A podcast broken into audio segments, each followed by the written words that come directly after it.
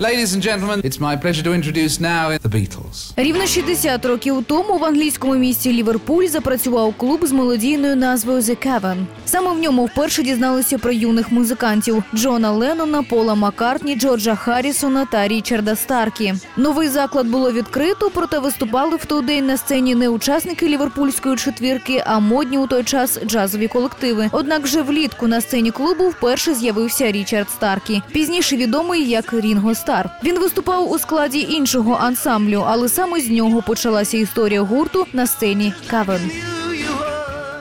У серпні виступити в клубі Cavern запросили ще один гурт, що грає в стилі скіфл The Quarrymen, учасником якої був Джон Леннон. А у січні наступного року в складі цього гурту на сцені Cavern дебютував і Пол Маккартні. Пізніше, спочатку для епізодичних виступів, а потім на постійній основі до них приєднався і друг Пола Джордж Харрісон. Тож так познайомилися музиканти. Перший виступ гурту Бітлз в Cavern відбувся у лютому 61-го. Незабаром Бітлз став постійним учасником концертів в Cavern і завоював тут масу шанувальників. Листопаді клуб відвідав ліверпульський бізнесмен Брайан Епштейн. Побачивши Бітлз, він запропонував колективу свої послуги в якості менеджера і вже улітку наступного року домовився з компанією про сеанс звукозапису. Цього ж літа до гурту приєднався і Рінго Стар. І гурт виступав на сцені кавен складом, що залишився незмінним до самого розпаду ансамблю. Hello, my Paul McCartney. This is Ringo Starr. This is John Lennon. I'm George Harrison.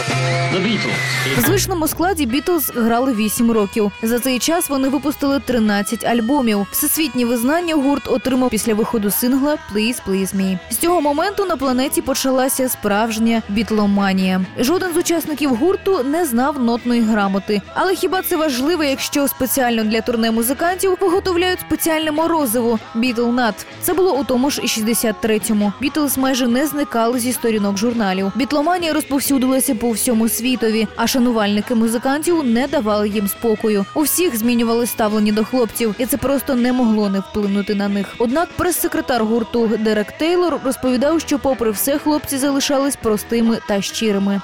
Вони так само спокійні, як і раніше, легкі, прості і знають ціну багатьом речам. Вони просто хочуть складати і грати свою музику.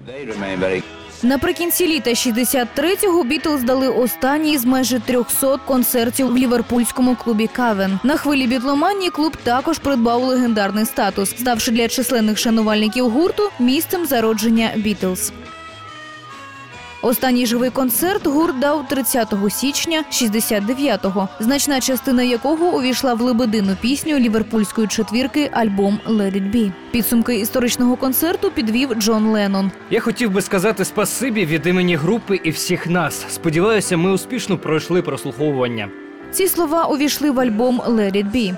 Сьогодні ж Бітлз упевнено займає перше місце в списку найвеличніших виконавців всіх часів. А 16 січня на честь легендарного гурту проводяться пам'ятні заходи та кавер-концерти пісень британської четвірки. Меломани з усього світу вмикають пісні, які закохали в себе з першої ноти. Тож вмикайте і ви. І власне неважливо сьогодні чи завтра, бо Бітлз це назавжди. Владислава Константіновська, Радіо Вісті.